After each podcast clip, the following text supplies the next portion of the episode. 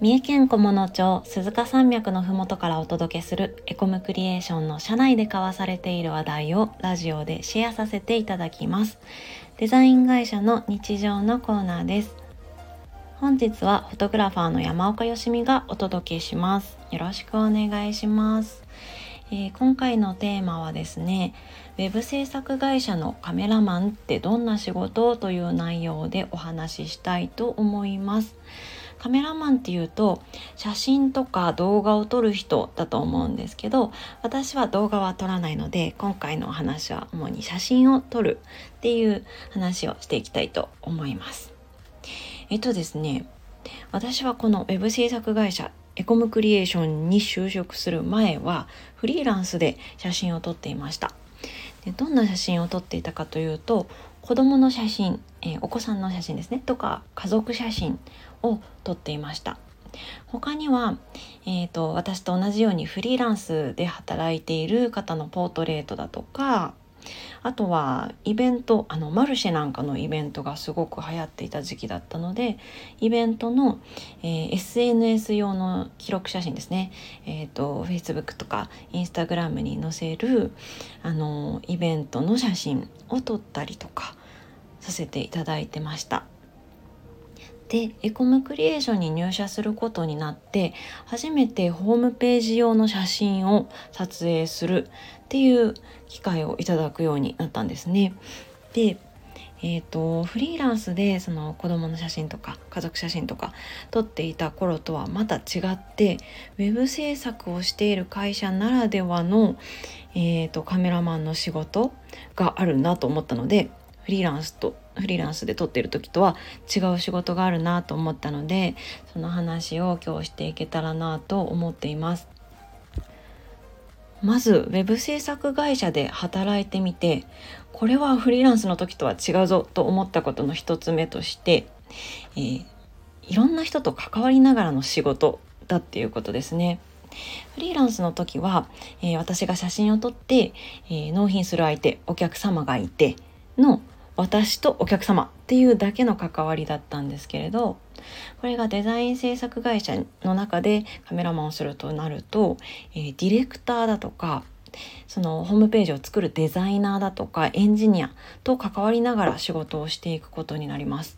これがなかなか入社当初は新鮮でえー、ディレクターがいるので主にディレクターが、えー、こんな写真が欲しいよっていう指示を出してくれます。なので、えーと、自分で写真の構図や色味雰囲気を考えるのではなくて基本的にはディレクターがお客さんの要望を聞き取った上でこんな写真が欲しいっていうのを考えてくれているんですね。で私たちカメラマンはそれに合った写真を撮っていくという仕事になります。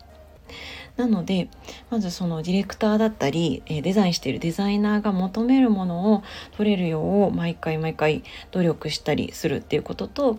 えーと、それでもディレクターのこう言う言いなりというか 言われるがままに取るだけではなくて、えーと、こういうのはどうですか？こういうのはどうですか？っていう自分の意見もあの提案させてもらいながら取っていくっていう経験がなかなかあの入社したての頃は新鮮でした。あとはですねあのホームページに使う写真っていう前提なので基本横長の写真を撮ることが多いです。えーと、縦構図で撮ったり横構図で撮ったりカメラマンっていろんな構図で撮ると思うんですけどもいろんなこう写真の向きでね撮ると思うんですけどホームページ用ってなると基本横長の写真をあの求められることが多いです。はい、それから、えーと、トリミングトリミングトリミングをする前提で撮るので、えー、ちょっと引き目で撮るっていうことをあのディレクターさんからあの依頼されてなるほどなとこれは入社してから初めて知ったことでした。あのトリミングしてこう四隅四隅っていうのかな上下左右がカットされることが多いのでそういうことがほとんどなので、まあ、寄った写真も撮るけど引き目の写真も撮っておくっていうことがほとんどですね。あとはフリーランスの時との違いは、えーと、客層が様々だということですね。やっぱりお客さんによって